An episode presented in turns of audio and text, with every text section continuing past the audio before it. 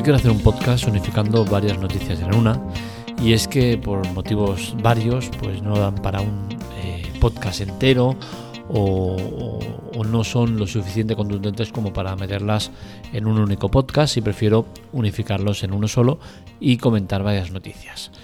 Eh, vamos a ir a ellas y empezaría con la de ARM, que al final Nvidia no la va a comprar. Parece mentira como después de casi dos años esta operación que estaba eh, fijada en unos 40 mil millones de dólares al final se ha ido al traste, no se va a efectuar y los motivos por los cuales no se van a efectuar son eh, varios.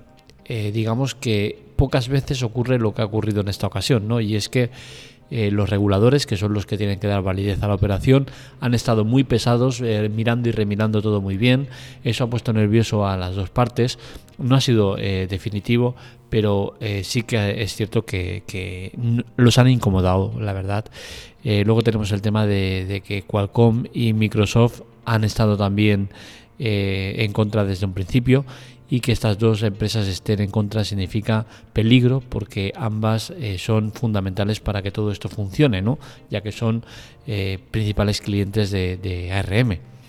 Eh, por otro lado tenemos también el tema de una denuncia de la Comisión Federal de Comercio, de Comercio de los Estados Unidos que presentó una demanda para paralizar este proceso. Con la cual cosa, al final son muchas voces las que están en contra y Nvidia ha dicho, pues mira, me retiro de, la puja y, que se la quede otro si quiere. Eh, a día de hoy, si esa compra se efectuara, estaría valorada en unos 60.000 millones de dólares, con la cual cosa de los 40.000 iniciales subimos a 60.000. Así que la empresa no ha perdido valor, eh, pero sí que este proceso fallido hace que eh, todo se zambalee un poco. ¿no? De hecho, la propia empresa tiene pensado salir en bolsa en breve para paliar un poco el, efecto negativo de, esta compra fallida. Eh, ¿Quién pierde? Pues realmente es difícil valorar eh, quién pierde. Sobre el papel y viendo los movimientos, seguramente tendríamos que decir que ARM es la que está perdiendo más, y es que su consejero delegado ha dimitido y el tema de lo de, la, de que salgan a bolsa en breve eh, quiere decir que hay inestabilidad o mal ambiente dentro de la empresa.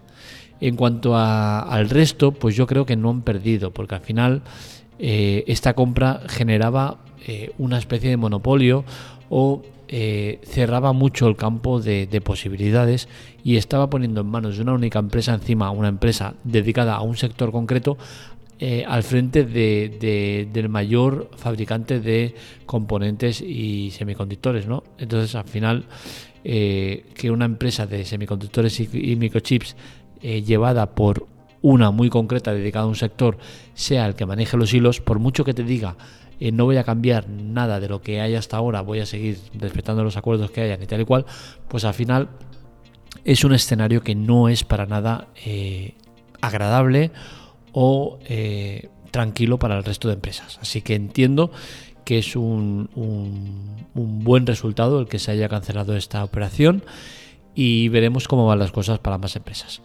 En principio van a seguir trabajando juntas, ¿eh? esta ruptura de negociaciones no quiere decir que se odien a muerte ni nada por el estilo, simplemente no ha cuajado la operación y listo, seguirán teniendo negocios entre ellos y todo seguirá funcionando más o menos igual. Eh, por otro lado, tenemos la noticia de que, de, que Orange, Más Móvil y Vodafone están a la gresca de hoy me fusiono contigo, hoy me fusiono con el otro, hoy te compro, hoy te adquiero, hoy te, te, liquido, un montón de escenarios posibles que dan como resultado que los clientes de las empresas de Orange, Más Móvil, Vodafone y todo lo que significan los grupos de cada uno de ellos, pues estén un poco en la expectativa de qué va a pasar. Yo personalmente estoy Más Móvil y no me gustaría que, se fusionara eh, o que fuera comprada por Vodafone o por Orange. ¿Por qué? Pues porque no me apetece. Estoy muy cómodo en Más Móvil tal y como estoy y no quiero cambios eh, para mal, que posiblemente llegarían.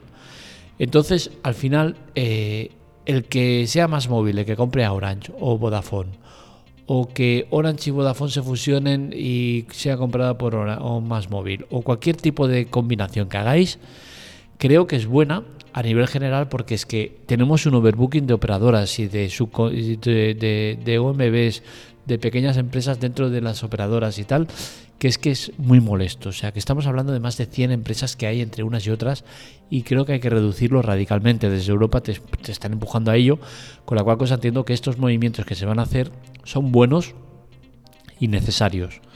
¿Se van a hacer? Pues seguramente sí. ¿Quién va a ser quien compra a quién? Pues es lo que no se sabe. Vodafone se sabe que está puesta en el mercado. Mm, la matriz de Vodafone se quiere quitar a Vodafone España porque no le interesa para nada. De hecho, ya ha fijado eh, su valor en 7.000 millones y el que la quiera, para ella es. Más móvil se sabe que compra todo lo que se menea. Culo que, se mueve, culo que compra. O sea, es que eh, va saco. Y Orange quizás eh, es la menos interesada en, estas movidas, pero le interesa juntarse con alguien para poder hacer competencia real a Movistar. Con la cual cosa un panorama de fusión o de compra o de adquisición, de como quieras verlo, entre Orange más móvil y Vodafone, sea quien, quien sea la parte que se lleve el pato, creo que es buena. Porque al final la unión de las tres harían una mega competencia a Movistar real y que desde luego a los usuarios nos vendría muy bien. Las condiciones de cada una que respeten, pues eso ya es otra cosa que, hay que analizar más profundamente porque normalmente en alguna de las fusiones que se han hecho o compras o adquisiciones han habido movimientos para mal a los clientes. Siempre se les ha ido empujando a contratos de mayor cuantía a cambio de más megas, más velocidad, más no sé qué. A mí no me interesa ni tener más velocidad ni más megas, con la cual cosa yo con que me respeten mi, contrario, mi contrato me da igual que se llame la empresa Orange más móvil, Vodafone o más Vodafone Orange. O sea, que me da lo mismo. Entonces al final lo que creo es que es una buena operación, sea por la parte que sea.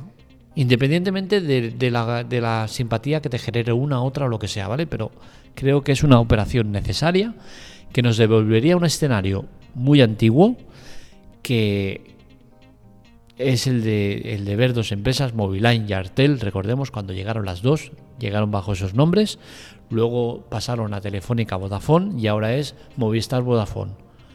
Pero al final eh, estas dos son las que llevan la voz cantante y son las que en teoría eh, nos devolverían a un escenario pasado que a mi modo de ver fue mejor.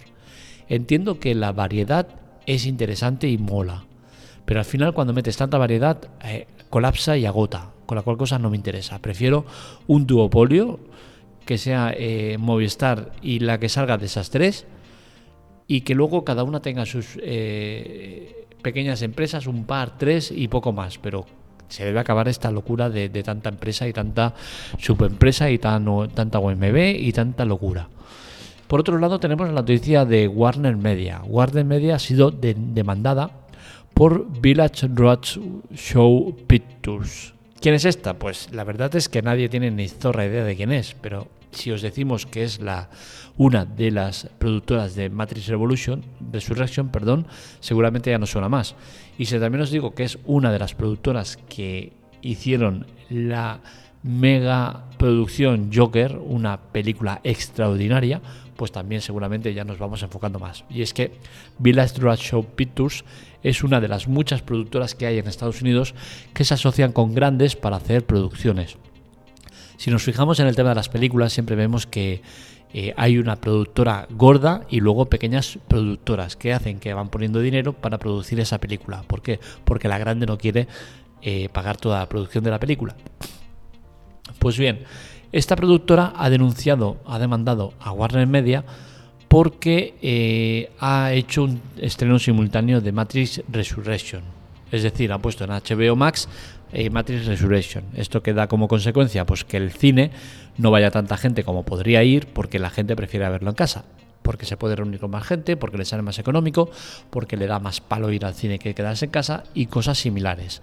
Claro, esto tiene como consecuencia que estas pequeñas productoras dejan de tener ingresos o los mismos ingresos por la producción que están llevando a cabo. Es decir, Matrix Resurrection, si se, estrena solo en cines, toda la recaudación se eh, reparte entre las partes eh, que, participan en esa película. Es decir, las productoras se reparten a partes equitativas, depende de la inversión de cada una, en la recaudación de esa película. Pero ¿qué sucede si Matrix Resurrection se estrena en cines y a la vez se estrena en HBO Max? Pues que toda la parte de beneficios de HBO Max queda únicamente en manos de Warner Media. Y este es el gran problema, ¿no? Y entiendo que la demanda se genere y entiendo que las productoras, tanto HBO eh, Max como Netflix como eh, Disney, que las tres eh, hacen cosas similares, pues reciban este tipo de demandas y la gente se queje, porque al final es un escenario que, si bien me parece bien, el escenario como tal me gusta, lo que no me parece bien es que no tengan eh, repercusión en esos beneficios, ¿no? Es decir, que eh, las productoras deberían llevarse una parte del beneficio de los estrenos en, HBO, eh, Disney y Netflix respectivamente en el caso de que se hagan estrenos duales. ¿Qué sucede? Que esto es muy difícil de controlar, muy difícil de cuantificar y muy difícil de gestionar. Entonces al final pasa lo que pasa, que se ponen demandas, pese a que sean empresas que trabajan eh, y van de la mano, eh, para que alguien ponga un poco de paz y un poco de orden en toda esta locura. Eh, el tema de, HBO Max, a los 45 días del estreno en cines, te pone la película en, disposición de, en HBO Max. ¿Qué está sucediendo? ¿Por qué Matrix Resurrection no está o Dune no está? Son películas que deberían estar ya en HBO Max España y no están por un motivo concreto, y es que el acuerdo de los 45 días para emitir en HBO Max están fijados a partir del 2022, es decir, todas las películas de 2021 que se estrenan en 2021 no entran dentro de este eh, formato, con la cual cosa por ese motivo no las tenemos todavía disponibles. Y veremos cuándo las tendremos, porque eh, Dune, por ejemplo, se sabe que ya tiene fecha de estreno, creo que serán al final cinco meses después de haberse estrenado en cines, con la cual cosa es bastante más del tiempo de 45 días que habían estimado los de HBO Max para estrenar las películas. Al final creo que este formato de 45 días después de estar estrenadas en cine, creo que es un formato que está bien. ¿Podemos poner 90 días? Pues oye, sí, yo creo que estaría también bien y creo que sería una manera de paliar todo el tema de, demandas y malestar entre las productoras, que seguiría generándose seguramente, pero bueno, ya sería menor. Porque al final sí que estás dando un margen suficiente para que eh, se hagan recaudaciones.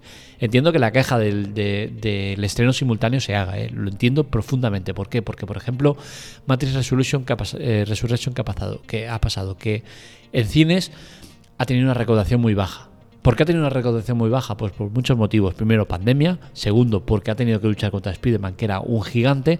Y tercero, por el tema de la, de la presentación simultánea en HBO Max.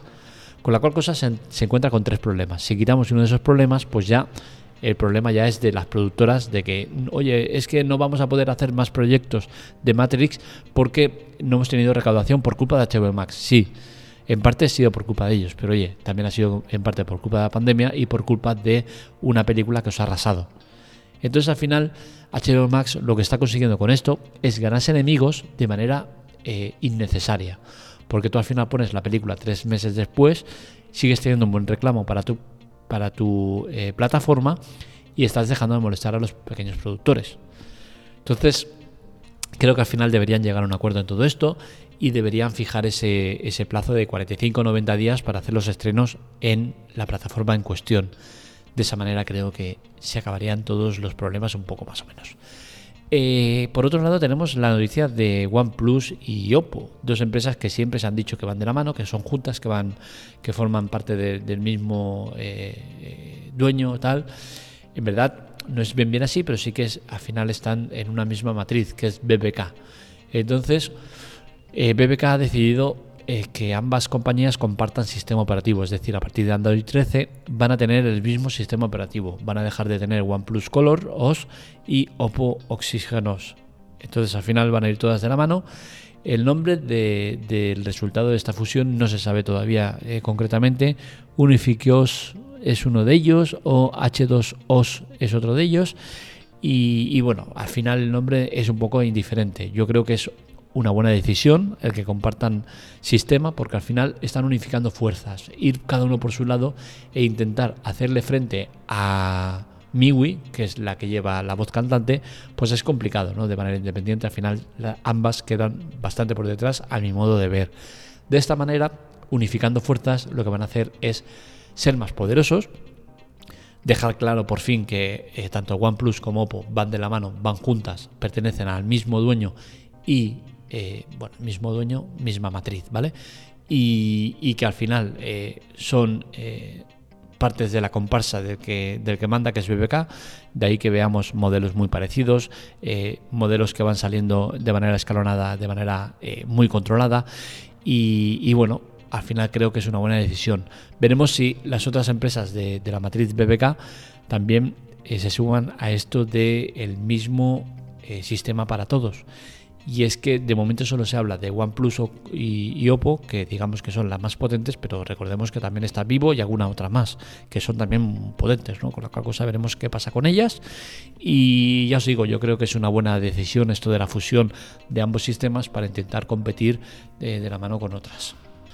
Hasta aquí el podcast de hoy, espero que os haya gustado. Este y otros artículos los encontráis en lateclatec.com para contactar con nosotros, redes sociales, Twitter, Telegram en arroba lateclatec y para contactar conmigo en arroba marmelia. Os recordamos que abajo en ayuda tenéis las maneras de ayudarnos, todas gratuitas, sin permanencia y que nos aportan mucho. Un saludo, nos leemos, nos escuchamos.